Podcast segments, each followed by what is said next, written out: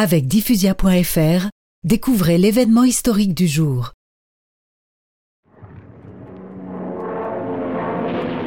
On dit que les régiments bretons qui partaient pour l'assaut entamaient un cantique.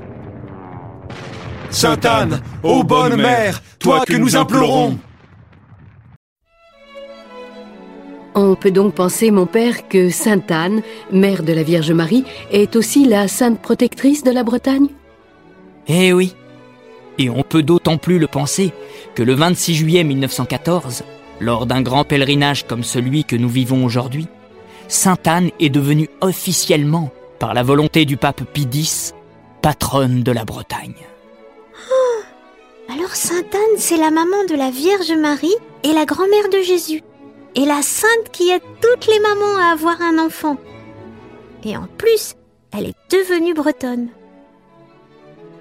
L'abbé Le Gloarec et la maman de Louise rirent de bon cœur. Autour d'eux, les cérémonies du pèlerinage s'achevaient. La foule des pèlerins se dispersait, les visages rayonnants du bonheur de cette belle journée d'été pleine de dévotion.